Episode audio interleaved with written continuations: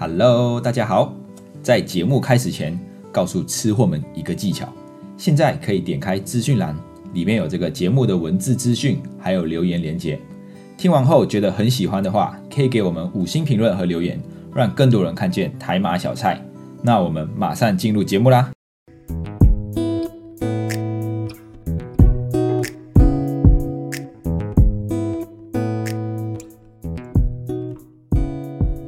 卡巴，欢迎回到台马小菜，我是 Dion，一位漂洋过海来到台湾的马来西亚人。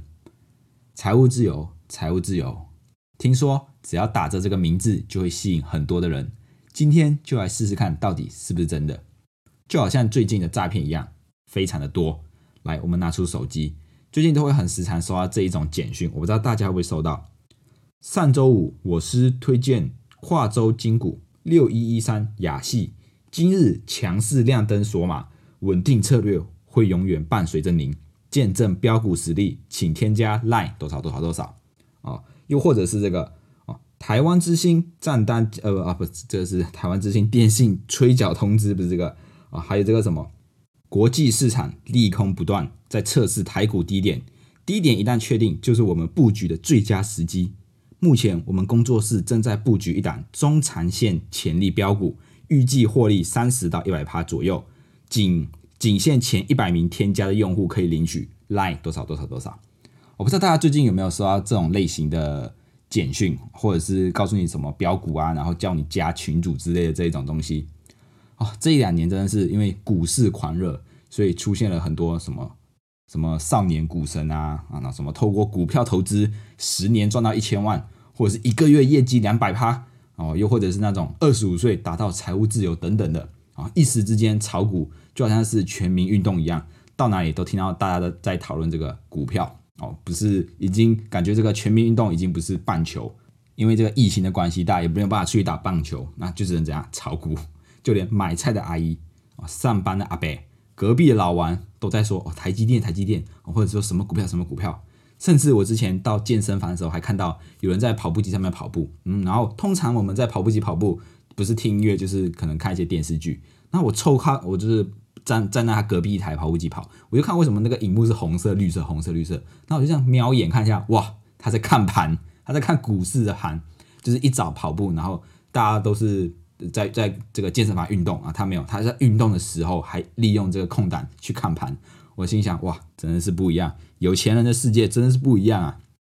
那也因为这个股市的热潮啊，就出现了很多这种老师啊，你知道吗？老师这个职业真的是非常的神圣，因为好的老师带你上天堂，不好的老师带你下地狱啊。所谓是成也老师，败也老师啊。那这一种，刚刚像我刚才说的这种群主啊，如果你们有加过，你们大概就知道，他的操作方式就像就是差不多是这样，就是先。你如果你加这个赖了之后，他就告诉你，哎，把你加进群组，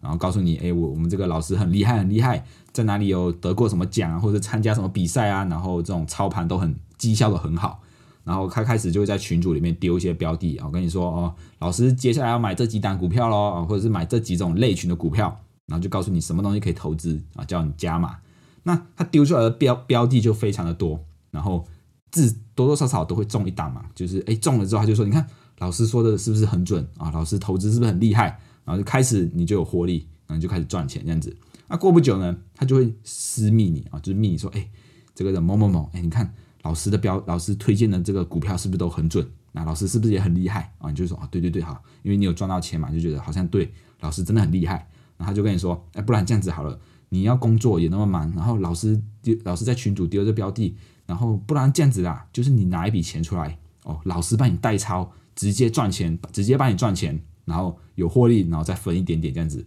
那他就告诉你说，你与其自己去，就是自己去买这些标的，不如把钱交给老师，老师帮你操作更好啊。那有些人就会真的信以为真，然后因为前面有赚到钱嘛，就真的啊拿出一点钱出来代抄。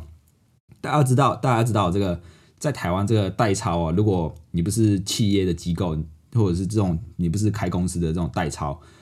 基本上都是犯法的啊，所以你听到这种代抄，你就要先怀疑一下，哎，怎么会有这么好的事情？那这个，但是啊，只要有钱赚啊，就会有魔鬼啊，只要有钱赚的地方就会有魔鬼。这代抄大多数都是骗人的嘛，然后我之前我看到一个新闻，就是他代抄，然后就收了五亿的这个资金，然后跑掉。然后因为最近这股市的状况不太好，那就赔了很多钱。然后那些股民啊，或者是加群主的那些人就去问：哎，我的钱呢怎么样怎么样啊？结果这个钱不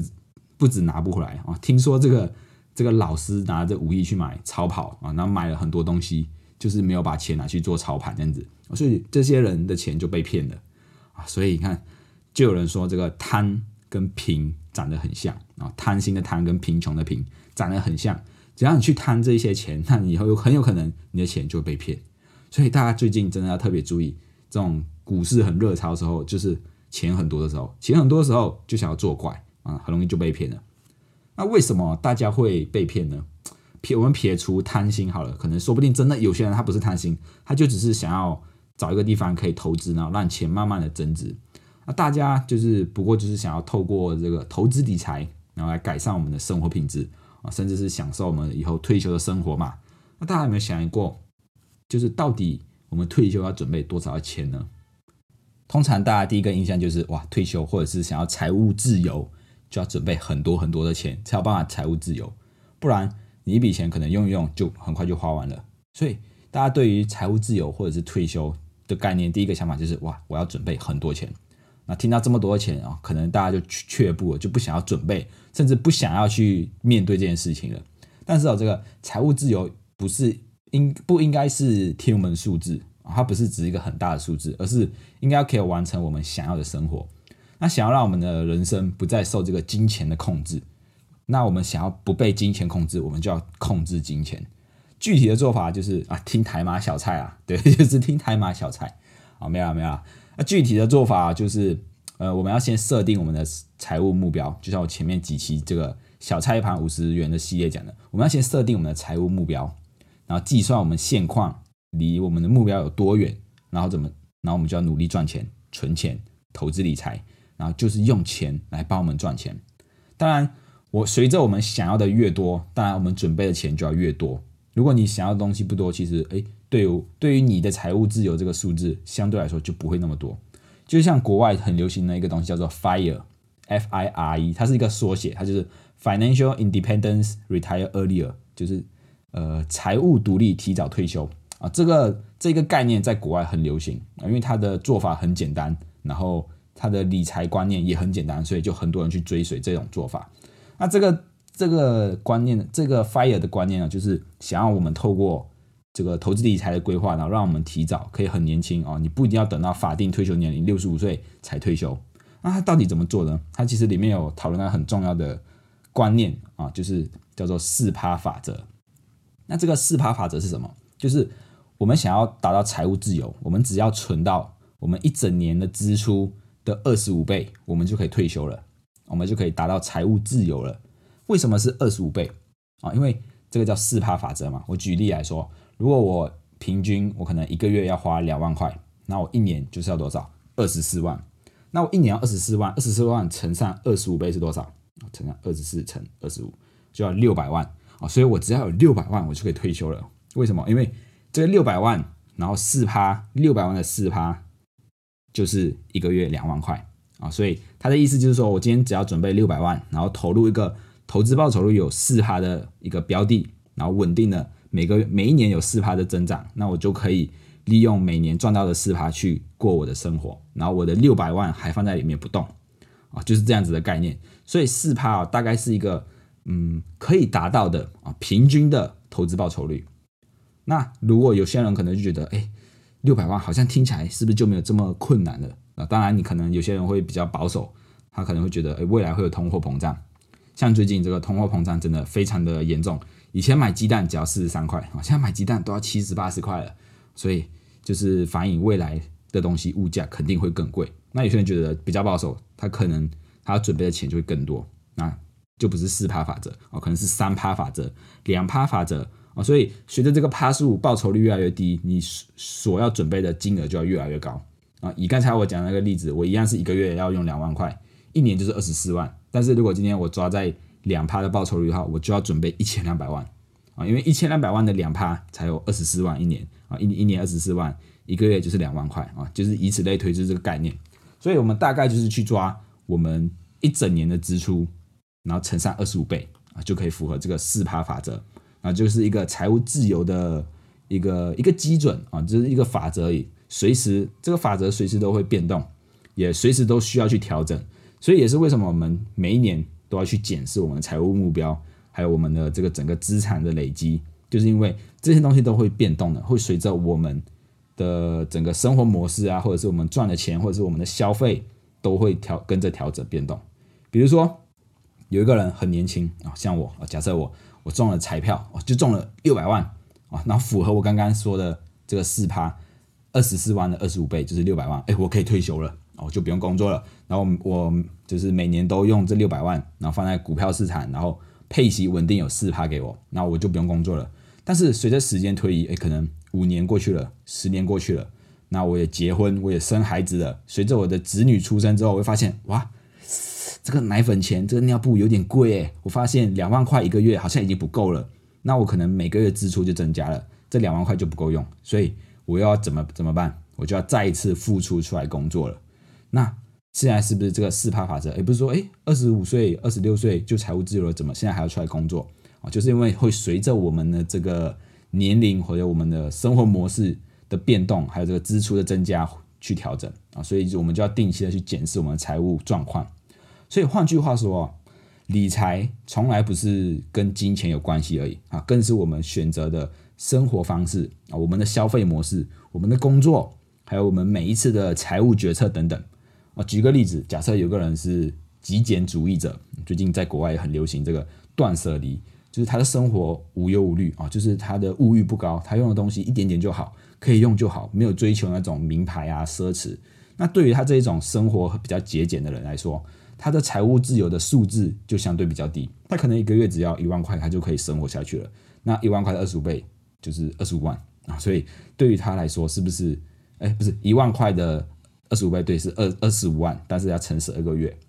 那对于他来说，他的财务自由的数字就相对比较低。那另外一个人可能就是，诶，他比较享受生活，他赚了钱，呃，收入增加之后，他想要让他的生活品质提升，所以他花的钱也会比较多。哦，原本可能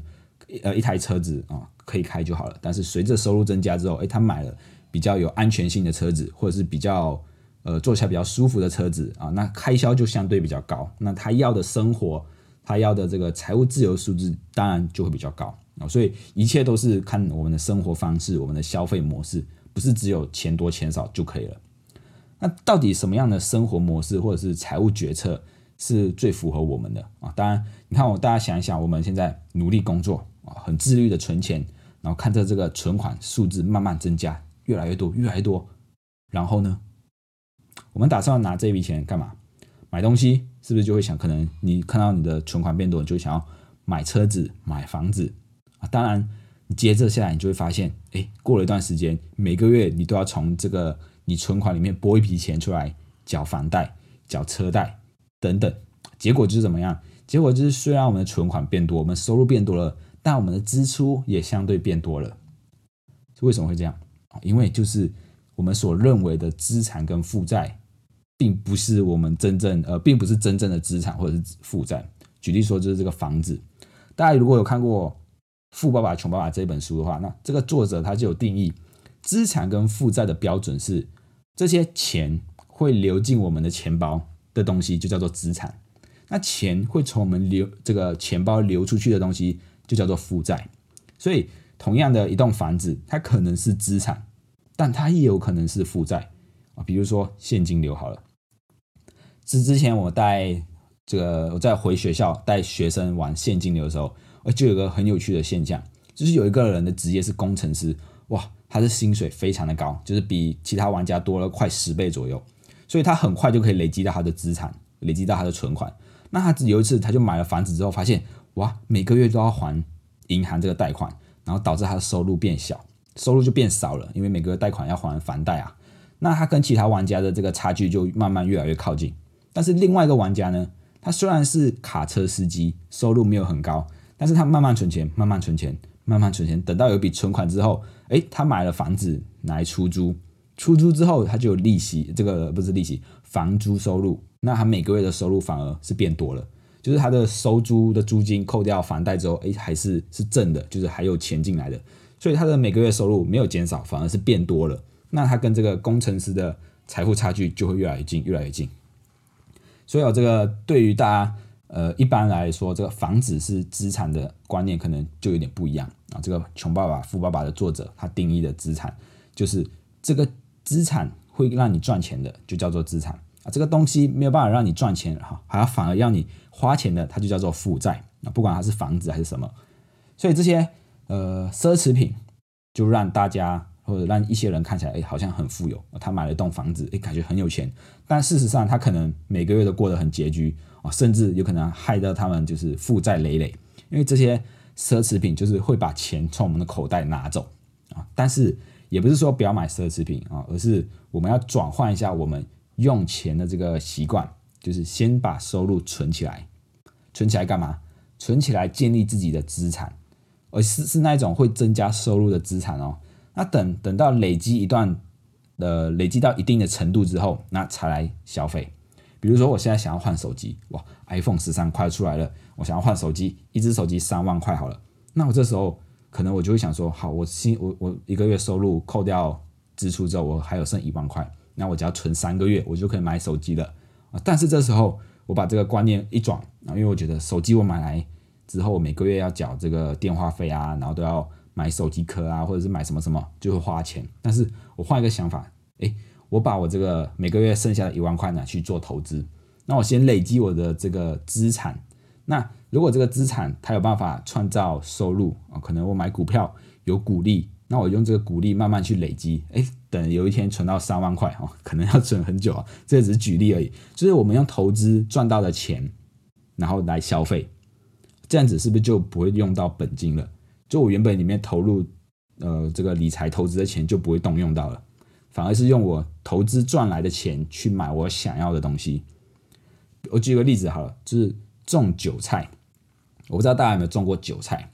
韭菜种在泥土里面啊，时间一过了然后，这个韭菜就长出来了嘛。那今天我想要吃韭菜的时候，怎么怎么做？是不是就是割韭菜嘛，对不对？割韭菜了，我就可以吃了。那过了我。那过了可能过了一个月，或者过了一段时间之后，这个韭菜是不是又会重新长出来？为什么？是不是因为我们没有把这个连根拔起哦？如果我今天想要吃韭菜，我是把整个一整株韭菜拔起来，然后就拿去料理了，是不是？它明天、后天、下一个月就不会再长出新的韭菜了。所以这个投资，我们用投资赚来的钱买东西，也是也是这个概念，就是我没有把那个本金啊，本金就是它长在泥土里的根啊，它底部那个东西。我没有把底部的东西全部拿出来，反而是我把上面哦这个投资报酬赚的东西，上面长出来的韭菜割掉拿来吃啊，把我赚来的用投资赚来的钱拿去买我想要的东西，但是本金我一样放在里面，让它继续有投资的报酬。所以就是在类似这一种概念，我们想要消费的时候，然后就是就去利用投资赚来的钱去消费，而不是用本金去消费。当我们有了这样子的消费观念之后，其实我们就可以。好好去思考，哎，我们到底每一笔钱要怎么去利用它，去使用它？尤其是在我们很呃精进我们专业能力的时候，我们很努力在赚钱的时候，其实也不要忘记了去充实我们的理财的知识。很多人都会这样子想，哦，我只要把我们的专业能力磨练到更强、更专业啊，然后很努力工作，我就可以升职加薪，迎娶白富美、高富帅，从此走上人生巅峰啊！结果反而会陷入收入增加、支出增加的这个窘境。那是我，所以我们就要懂得怎么用钱去赚钱。我们要把每一块钱都想着是一颗种子，然后研究它到底我要怎么把它种进土里，然后长出一百块，长出一棵会生钱的树。我以前很小的时候我就做过这样子的事情，然后我就看到，哎，种瓜得瓜，种豆得豆。我想说，哎，那我把钱种在泥土里面，然后浇水，它会真的长出一个会生钱的树这样子。所以，我们也是要有这种小时候这种想象力啊，不是想象力，就是我们要想到底。这一块钱可以为我们创造什么样的投资效益？那我到底要怎么利用它，种出从一块钱变成一百块，然后再一百块再变成一千块，一千块变成一万块，这然后去复制这样子的模式，然后让我们达到可以让钱为我们赚钱，然后让我们的生活可以过得比较好，或者是我可以提升我们的生活品质。那虽然这个财务自由哦是一个很大的目标，你就你需要一笔钱，然后也会随着你的生活模式去改变。但是我们可以慢慢的去完成，也有可能随着我们生活模式改变而做调整。至少我们有准备的时候，我们就可以去调整。如果今天我们什么都没有准备，当需要调整的时候，你会发现你什么都没有，那你准备起来你就会更更辛苦、更累。所以现在就从现在开始，就让我们一起练习当个有钱人吧。好，今天的内容就到这里。如果喜欢今天内容，欢迎动动手指头滑到下方处留言评分五颗星，这样子可以让更多人看见我们的频道。你们的支持是我们继续创作的动力。谢谢大家，我们下一次见，拜拜。